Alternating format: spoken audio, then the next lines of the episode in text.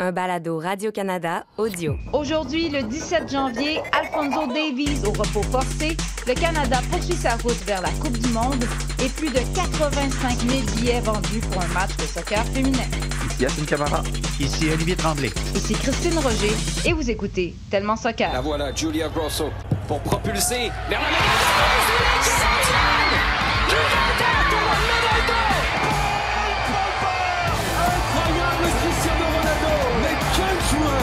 joueurs doivent venir un jour au Real Madrid. A giant goal for Sky Blue. Evelyn Vianne look to get the final touch right on the doorstep. Marcus Rashford. Oh, glorious! That is a special one. Ahí está que vale el video, viene, viene, viene, viene, viene, gol. Bonjour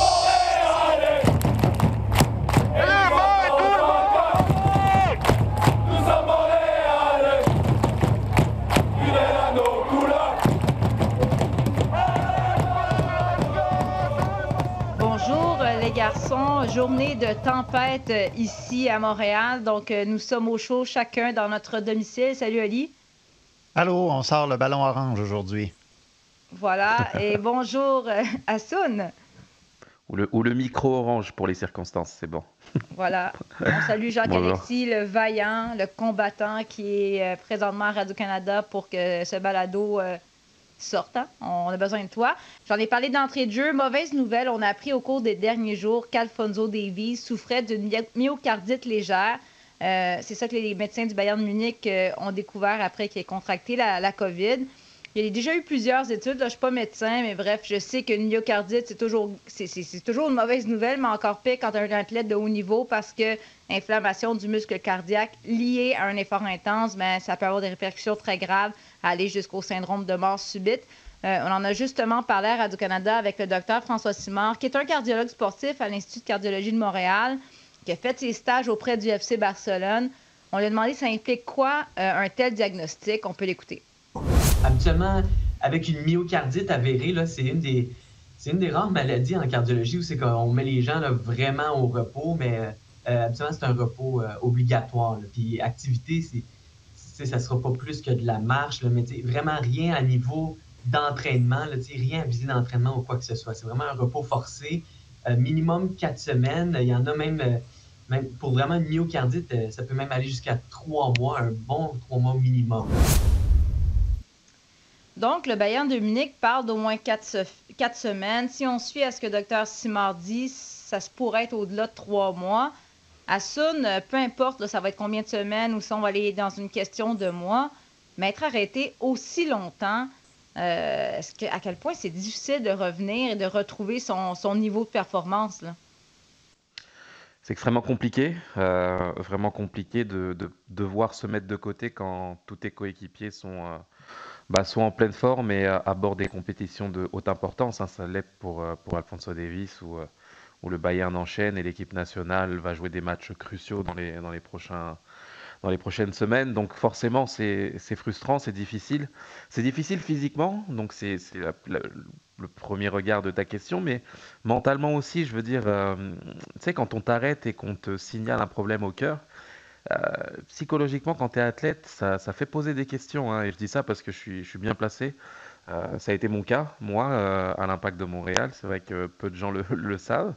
Mais lorsque j'ai fait mon examen de cardiologie de, pré-saison en 2013, euh, j'ai été arrêté pendant deux semaines où je ne m'entraînais pas. J'étais en marge justement de, des entraînements et le, le docteur Scott Delaney m'a m'a fortement préconisé bah, d'attendre, d'attendre l'autorisation des médecins euh, et du cardiologue pour me, donner euh, accès à l'entraînement. Et c'est vrai que bah, non seulement physiquement, tu es de côté et tu dois attendre d'avoir l'autorisation, mais je peux vous dire que psychologiquement aussi, vous attendez et euh, vous, vous vous tracassez un peu, vous vous demandez si c'est grave, si on va avoir des problèmes, on va avoir de, de, de l'appréhension à reprendre l'entraînement aussi. Donc euh, il y a tout ce contexte-là qui est, euh, qui est à apprendre et, et qui, est- qui est aussi euh, psychologique.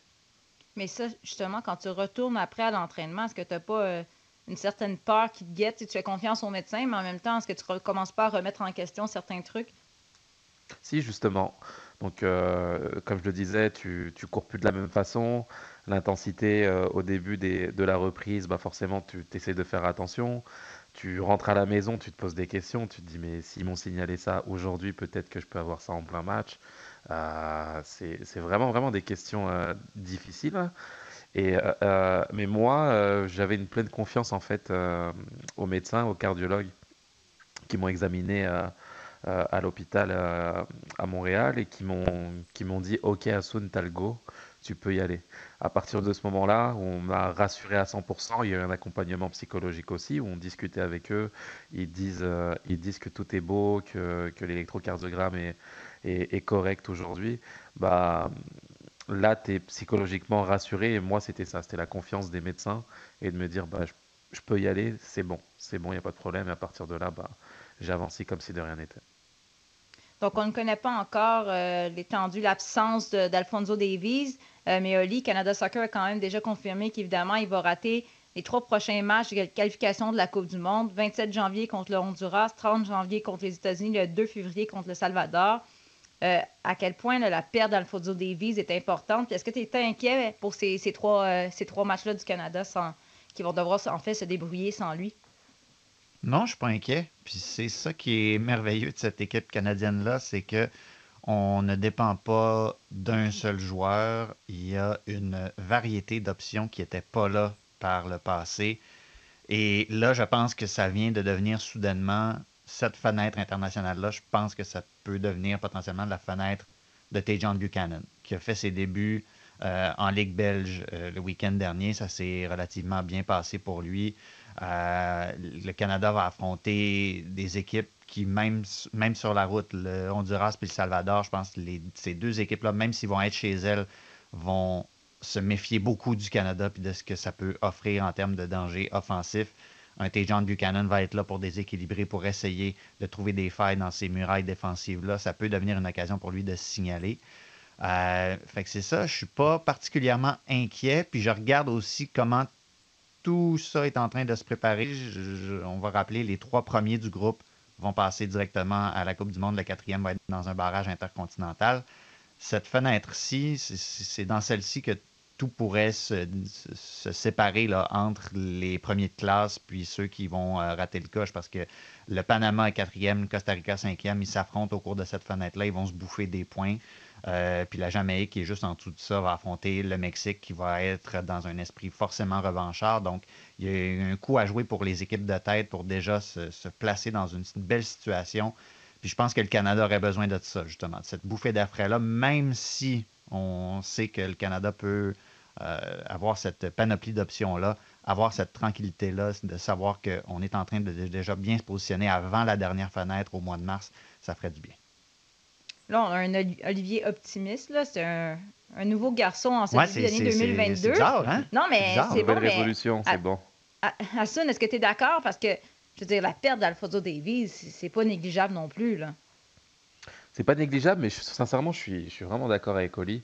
Je trouve que comparativement à ce qu'on avait euh, il y a 10-15 ans en équipe nationale, où on se reposait peut-être sur des individualités, pouvait faire la différence. Là, j'ai vraiment l'impression que c'est le groupe euh, et les joueurs, euh, tout le collectif qui peut faire la différence. Et c'est vrai qu'avec tout le respect qu'il y a pour euh, Alfonso Davis, tu te dis qu'il y a quand même des éléments très importants dans cette équipe qui peuvent, qui peuvent amener leur s'élever aussi. Je pense à Kyle Larry, à Jonathan David aussi.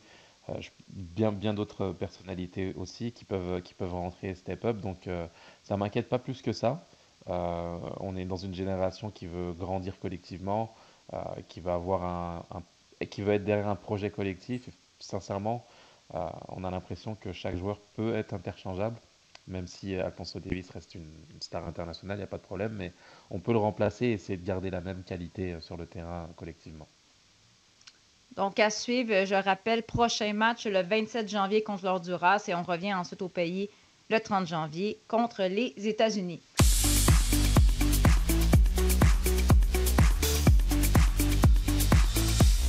Alors, il y a un tournoi qui est en cours présentement, la Coupe d'Afrique des Nations. Ça a très mal commencé ou ça a failli peut-être pas avoir lieu, entre autres à cause des multiples cas de COVID dans plusieurs équipes en Europe, entre autres euh, en Angleterre.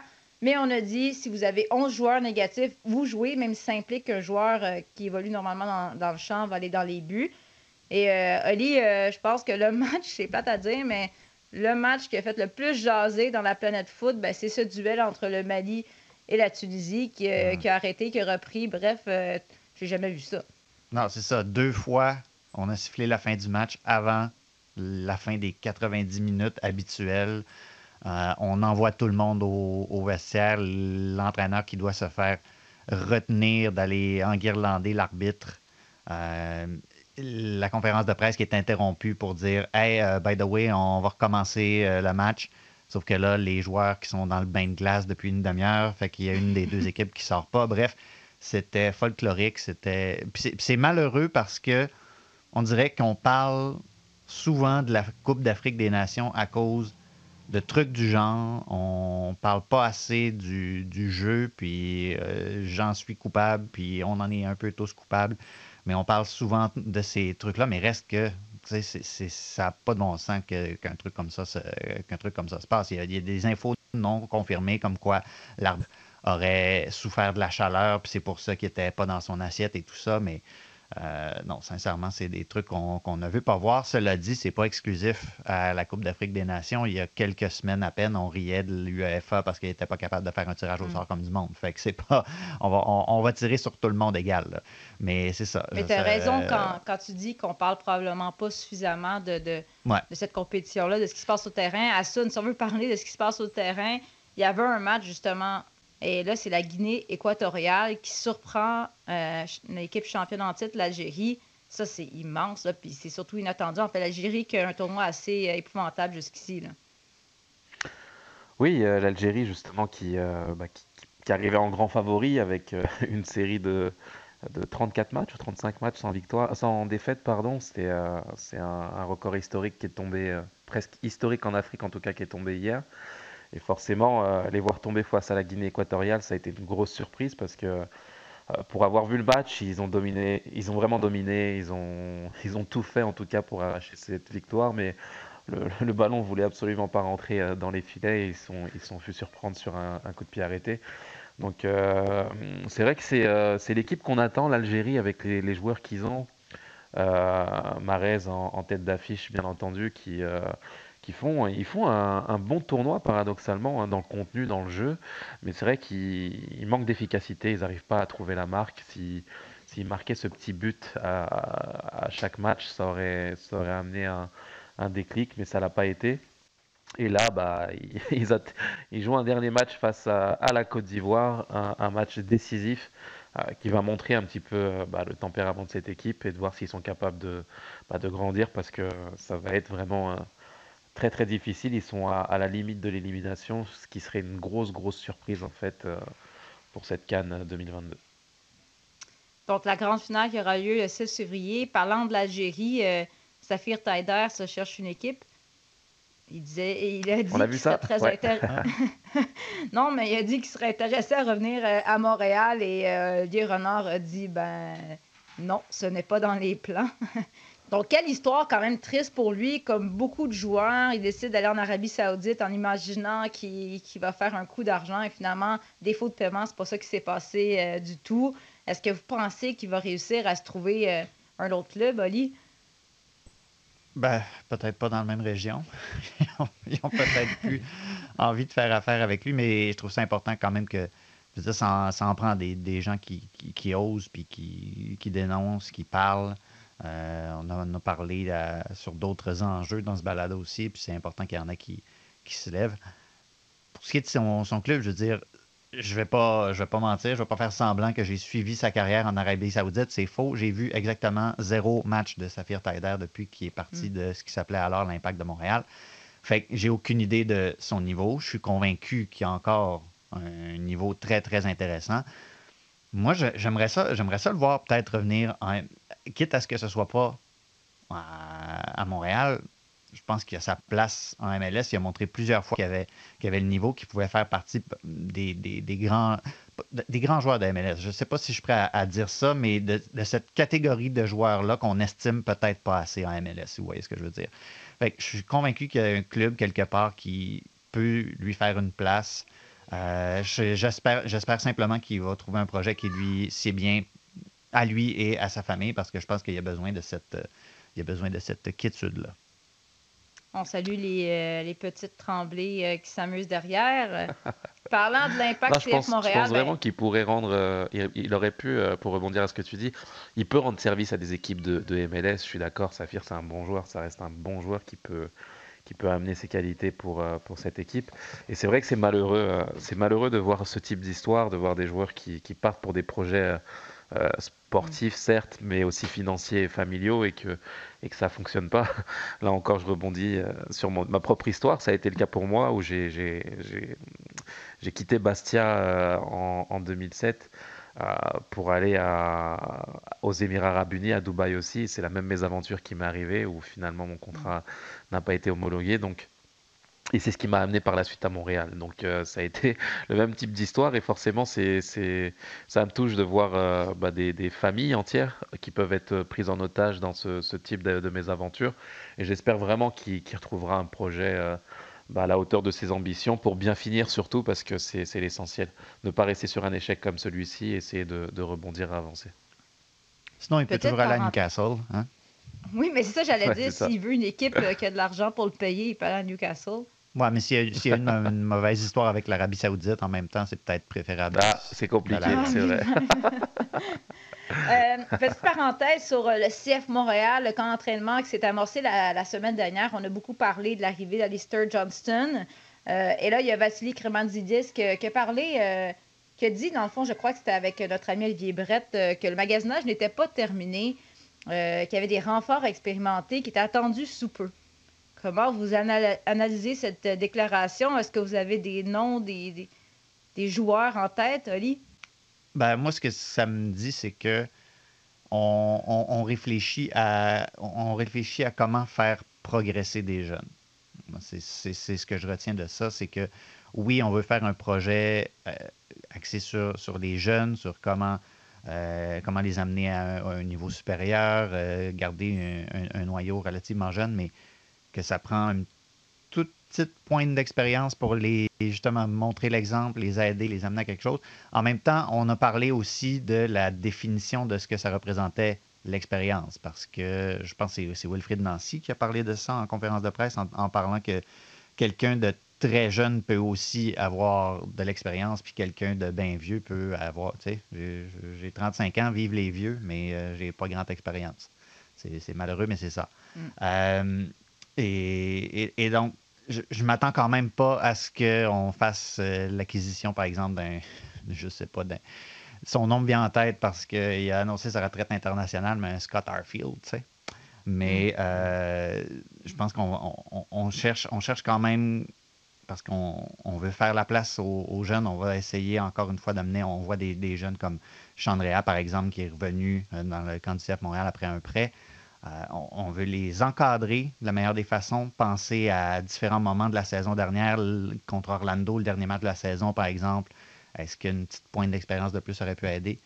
Pour moi, c'est comme ça que la réflexion a l'air de s'arrimer. Puis je, je vois ça d'un bon, d'un bon oeil aussi. Tu peux pas, euh, euh, tu peux pas mettre euh, 11, euh, 11 gars de 19 ans sur le terrain puis espérer gagner la Coupe MLS non plus. Je pense que ça serait se raconter des salades. Donc, on, verra bien, mais euh, je, non, je, suis curieux de voir comment on va présenter ça quand ça va arriver aussi. Comment on va, euh, d'un point de vue message, d'un point de vue communication, comment on va présenter ça dans le cadre du projet. Ça, j'ai très hâte de voir. Asun, ça te dit quoi? Parce que c'est quand même pas dans l'habitude de, l'impact CF de Montréal de dire ouvertement euh, le magasinage n'est pas terminé, on essaie d'aller chercher un autre joueur. Qu'est-ce que ça t'indique? Ça m'indique que moi je suis un peu perdu euh, pour dire vrai euh, sur les ambitions de l'impact de, Montréal aujourd'hui, du CF Montréal. Euh, il manque quelque chose, sincèrement. Il manque bah, la définition des ambitions de cette équipe. Sincèrement, je ne sais pas ce qu'elle veut faire. Je ne sais pas si elle est satisfaite concrètement de la saison passée, si elle veut rééditer le même type de performance. Est-ce que ce type de performance est assez pour les partisans aujourd'hui? Est-ce qu'on va se contenter de ça pendant 5, 2, 3, 4, 5 ans Je ne sais pas.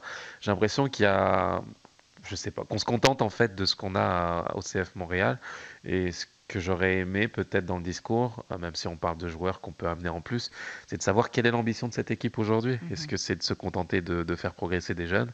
Euh, Dans ce cas-là, on l'accepte et, euh, et, on reste justement à ce, à ce niveau. Ou est-ce que c'est de, compétitionner pour aller chercher une coupe? Parce que quand on commence un championnat aussi homogène que celui de, la MLS, euh, je veux dire, chaque équipe part avec l'ambition d'aller chercher le titre et d'aller le gagner. Et j'ai l'impression qu'ici, bah, on est, voilà, on a, on a pas abdiqué, mais euh, on va se un petit, on va se contenter un petit peu de, ce qu'il y a et, et de voir des jeunes éclore dans l'équipe. Sans parler de, de toutes les restructurations qu'il y a eu, on parle pas du, du changement de nom, euh, de l'histoire des partisans, des ultras. Je veux dire, on, on est un peu brouillé dans tous les sens et je trouve qu'on a besoin vraiment, vraiment je sais pas moi, d'une grosse conférence de presse où on remet les choses en place, où on sait D'un président, d'une présidente, là- mettons. Ouais, aussi, il n'y a pas de président. Je veux dire, il y a, y a- y a- vous Non, vous mais il se rendez passe compte de rien, tout- tout- tous les dossiers qu'il y a à gérer dans cette équipe-là? Sincèrement, c'est difficile. Je trouve qu'on on se contente en fait d'écouter euh, et de voir cette équipe bah, partir comme elle va, mais euh, je trouve qu'il n'y a plus d'exigence. On ne demande plus rien et puis on suit et ok, ils vont là. Il n'y a pas de président, il n'y a, plus- y a plus de supporters en tribune, il y a plus. Je veux dire, y a, le nom a changé, on ne sait plus où on va. Moi, j'ai un peu décroché à ce niveau-là et j'ai besoin qu'on me remette sur la map. Un peu comme les partisans, je me fais la- des partisans aussi qui me, qui m'en parlent beaucoup et qui me font dire qu'ils ont besoin de, de voir cette équipe euh, bah, reprendre une direction claire et nette pour pouvoir s'affilier à ça. Mais c'est un peu ça le danger. Quand un Hassoun Kamara euh, dit j'ai décroché un peu, imagine combien de partisans présentement ont un peu le même sentiment, j'ai décroché. Parce que présentement, qu'est-ce qu'il y a pour. et Bon, il y la Ligue, y a la Ligue des champions peut-être pour allumer un peu euh, le, le- les- le partisan de soccer montréalais, mais euh, au-delà de ça, comme tu dis, Olivier, peut-être que déjà une conférence de presse arriver avec un président, un nom, sais, quelque chose d'im- d'impact. On aime ça utiliser ce, ce terme-là dans ces circonstances. Mais oui, il faudrait euh, voir un changement. Euh, on va voir ce qui va arriver. J'allais parler des dates pour leur camp d'entraînement, mais là, avec la COVID, j'aime mieux ne pas, me ne, ne pas me prononcer. On y va au jour le jour. On ne sait jamais qu'est-ce qui va arriver. On l'a vu avec d'autres euh, clubs euh, montréalais et La, ailleurs. seule- euh, la seule le monde. certitude, la seule certitude, c'est Ouais. que en ce moment, au Mexique, la saison est commencée, puis Santos Laguna, ça va moyen. Ça, c'est la certitude. Fait que, euh, on Bon. dit ça, on dit rien. Voilà, donc voilà ce que, ce que les partisans du CF Montréal ont à se mettre sous la dent présentement, c'est suivre le Santos Laguna à distance. Alors les gars, je voulais vous amener complètement ailleurs, avoir votre opinion sur euh, un autre sujet. Vous avez peut-être vu cette nouvelle cette semaine, l'Olympique lyonnais féminin qui annonçait que la joueuse euh, Amel Majri était enceinte, elle allait s'absenter. Non seulement ils l'ont annoncé ouvertement, mais ils ont ajouté que ce serait le staff médical euh, de l'équipe qui allait faire un, qui allait faire un suivi de, cette grossesse. Et là, je me suis dit, Hum, est-ce que ce serait accepté, parce qu'elle est jeune, elle a 20, je pense qu'elle a 26 ans, est-ce que ce serait accepté aussi ouvertement dans tous les clubs? Euh, il y a déjà une autre joueuse islandaise, Sarah Bjork, euh, dans cette équipe qui est tombée enceinte. Elle vient tout juste de revenir à l'entraînement. On en a déjà parlé, l'Olympique lyonnais est peut-être une équipe avant-gardiste dans ce domaine-là. Et je salue notre ami, collègue, euh, recherchiste Pierre-Yves, avec qui j'ai beaucoup jasé de ça cette semaine. Puis il me disait, tu sais, à quel point est-ce que vous pensez que ça peut faire en sorte qu'un club devienne plus désirable aux yeux d'une joueuse? Tu sais, quand, il y a plusieurs équipes qui courtisent une joueuse, puis là, si la fille, dit, moi, j'aimerais ça fonder une famille, ben là, peut-être qu'elle va être convaincue d'aller vers un club qui est ouvert comme l'OL. Vous en pensez quoi, Ali? Ben, c'est sûr que c'est l'occasion pour, euh, pour des clubs comme ça euh, qui, euh, qui ont aussi, faut, faut pas se le cacher, là, quand un, club dit Ouais, notre équipe médicale va te suivre pendant ta grossesse, etc., ça veut dire que ça prend certains moyens. Donc, c'est peut-être l'occasion pour certains clubs avec certains moyens aussi de se distinguer de cette manière-là. Forcément, j'accueille la nouvelle avec grand enthousiasme. C'est- parfaitement naturel de proposer ça aux joueuses. Euh, J'espère simplement que ça ne, ça ne, ne donnera pas au club. J'ai- peur un peu d'un certain précédent que ça peut créer sur. euh, puis peut-être que, peut que je m'en fais avec, avec rien aussi, là.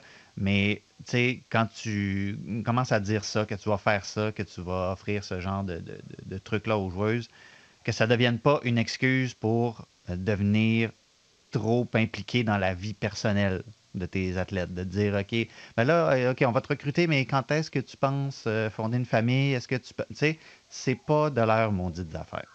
Dans l'absolu, ouais, c'est pas de leur. Là. Parce que ces questions-là, -là, c'est. Bon, euh, j'ai souvent parlé avec des joueurs ou avec, avec des coachs qui disaient que c'est le genre de questions qui, qui existaient, là, que des, des dirigeants d'équipe voulaient savoir c'était quoi tes plans, parce que si tu prévoyais tomber enceinte, ben peut-être qu'on allait se tourner vers une autre joueuse. Mais jusqu'à présent, j'ai l'impression que les seules filles qui avaient, qui avaient pu le faire, souvent, c'était des Alex Morgan, des Sneal mm qui avaient déjà, qui étaient des grandes vedettes, qui étaient déjà établies et que financièrement, honnêtement, elles pouvaient se le permettre si jamais finalement leur carrière ne fonctionnait pas. Là, on a, ben, c'est quand même une internationale française. C'est la première fois qu'une équipe, une fille active dans l'équipe de France tombe enceinte pendant sa carrière. Mais j'ai l'impression que ça va peut-être faire changer euh, un peu les mentalités à Sud. Oui, bien sûr, ça va y contribuer en tout cas de voir, euh, euh, bien entendu, euh, ces clubs communiquer surtout de cette façon. Je pense que la volonté derrière ça, c'était de communiquer et de parler de, la façon dont, on peut appréhender les cas des femmes qui tombent enceintes, des sportifs qui, tombent enceintes. donc c'est une façon qui peut sûrement rassurer bah, les jeunes filles, comme tu l'as dit, elle a, elle a 26 ans, elle est jeune et, et ça peut être une source d'angoisse aussi pour euh, ces femmes-là qui se construisent sportivement, mais qui mmh. euh, peuvent se poser des, des, questions quant à savoir si euh, les clubs vont, comment vont réagir les clubs, parce qu'on se le dit, hein, c'est un, un, business et c'est vrai que les sentiments et l'empathie ne sont pas toujours compatibles avec, avec la compétition et le fait d'aller chercher de l'argent pour ces clubs-là, mais les voir communiquer de la sorte et, et, envoyer un message rassurant pour ces, ces jeunes femmes, bah, je trouve que c'est gagnant pour tout le monde et c'est rappeler aussi bah, bah, que l'OL et Jean-Michel Aulas sont, sont, vraiment très souvent avant-gardistes sur, euh, sur l'évolution du, du, soccer féminin et euh, je trouve que c'est une bonne nouvelle pour, euh, pour le monde du foot. Ouais, parlant de l'évolution du, du, soccer féminin, on n'a pas le choix d'en parler. Le Classico, le match retour de quart de finale pour la Ligue des champions féminines entre l'FC Barcelone et Real Madrid, 30 mars prochain sera présenté au Camp Nou. Et aux dernières nouvelles, c'est 85 000 billets qui ont été vendus. Pendant ce temps-là, non, mais c'est un lien boiteux, mais tantôt on parlait de Ah, qu'est-ce qui accroche les partisans du CF Montréal? Mais là, en, Espagne, tu as 85 000 personnes qui vont se déplacer pour un match de soccer féminin. Comment vous expliquez, je suis très contente, mais comment vous expliquez cet engouement? Je sais que c'est un événement particulier, mais 85 000 personnes, pendant ce temps, il y a plein de monde qui, y a plusieurs personnes qui disent que le, sport féminin, le soccer féminin n'intéresse pas, et pourtant. Et pourtant, en plus, c'est très nouveau, ça, en Espagne. Mm-hmm. dire, la section, le Real Madrid a acheté un club qui existait déjà, l'a rebrandé, un rebranding qui était facile à faire dans ce cas-là, pour faire un, un, Real Madrid féminin. Fait que, tu sais, c'est une rivalité qui est encore tout à fait fraîche. Puis le FC Barcelone, je veux dire, c'est Goliath, là. C'est Goliath. Mm-hmm. C'est des petits. Euh, ceux qui regardaient la lutte là, à la fin des années 80, début des années 90, comme Christine, mettons, puis que c'était juste les grandes vedettes qui, écrasaient des jobbers en trois minutes, là, ben c'est juste ça, le FC Barcelone. Ils sont, ils sont gigantesques, ils écrasent tout sur leur passage. C'est pas une recette, normalement, pour créer de l'intérêt, et pourtant, ça marche tu vends des milliers, des dizaines de milliers de billets pour cet événement-là contre une équipe, oui, qui historiquement, les, ces deux clubs qui s'aiment pas et tout, mais c'est tellement frais qu'on arrive à faire ça, c'est absolument gigantesque pour le, le, foot féminin en Europe. Faut pas, je, je pense pas que je suis dans l'hyperbole. Réussir à faire ça en Espagne, dans le contexte actuel, avec ces deux entités-là, c'est grandiose évidemment, c'est là, on va voir s'il y a d'autres billets qui vont être vendus, mais évidemment, c'est un record. Là. Je veux dire, ça va être euh, la plus grosse foule jamais vue pour un match de soccer féminin. Assun, comment t'expliques cet engouement-là? je veux dire, je défends le soccer féminin, mais je ne m'attendais pas, honnêtement, à voir une foule comme ça. Oui, je pense que l'affiche déjà est incroyable et forcément, on a envie, en tant que partisan euh, catalan et, et madrilène, de, bah, revivre des, matchs à haute intensité, de vivre des, des frénésies comme celle-ci. À partir du moment où, où, le foot féminin se développe partout dans le monde, il euh, n'y a aucune raison qu'en Espagne et du côté du Real, on on s'aligne pas. C'est l'ambition qui a été affichée par Florentino Pérez euh, de faire grandir euh, leur équipe féminine et d'a- d'afficher un spectacle qui, bah, qui va être incroyable. Même moi, là, je veux dire, je m'y attendais pas du tout, sincèrement. Euh, Mhm. Plus de 80 000 personnes présentes dans le, dans le stade pour, pour suivre ce match, c'est juste euh, incroyable, vraiment. Et ça, ça va susciter la curiosité aussi des partisans, euh, j'allais dire espagnols, mais euh, d'autres pays, des- qui vont, qui vont s'intéresser juste à cause de l'affluence bah, du, du jeu, en fait, Mhm. de voir ces filles-là, de, de voir le match en tant que tel. Et je pense que ça peut être, bah, peut-être pas un, un- un- un virage, mais, euh, mais une évolution euh, claire, en fait, dans la, dans ce que peut susciter le football féminin en Espagne.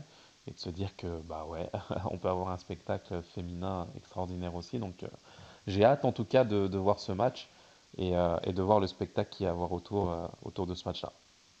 Tant que les dirigeants ne s'obstinent pas pour savoir c'est quoi là, qui se passe dans leur vie personnelle, moi, c'est juste ça qui. Je veux pas qu'on normalise ça, OK? Ouais, je vois ce que tu veux C'est dire. tout. ouais. OK.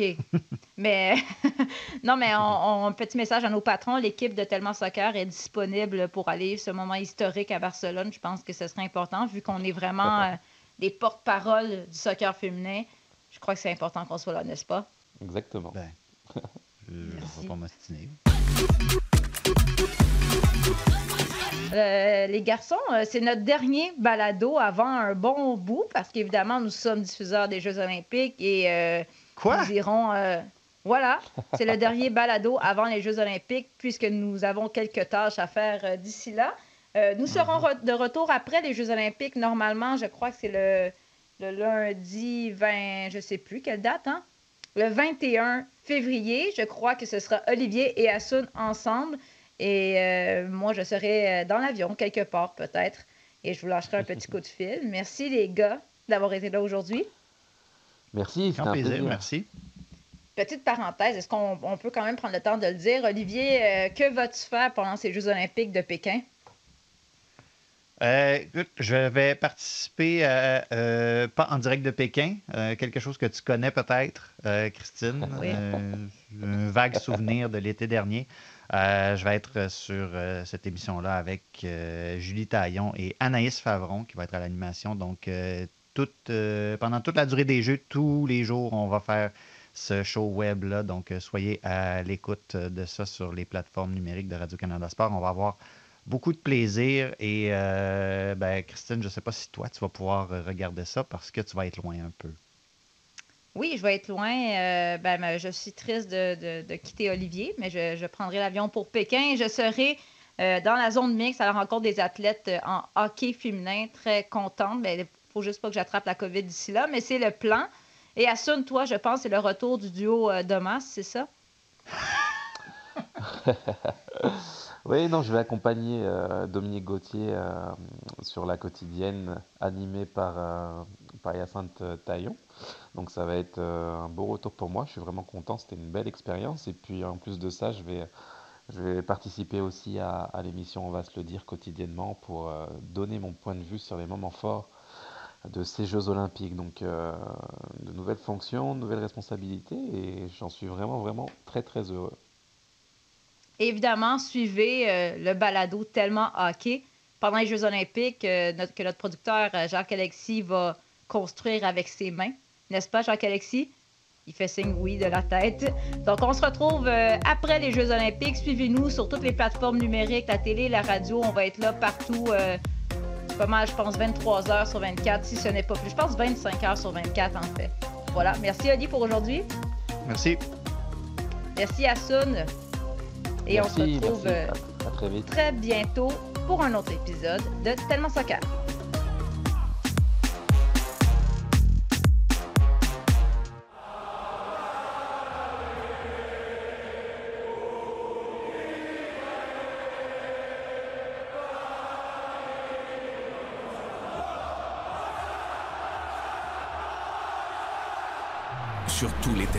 Et sur tous vos appareils. Radio-Canada Sport. Écoutez les meilleurs balados sur l'application Radio-Canada Audio.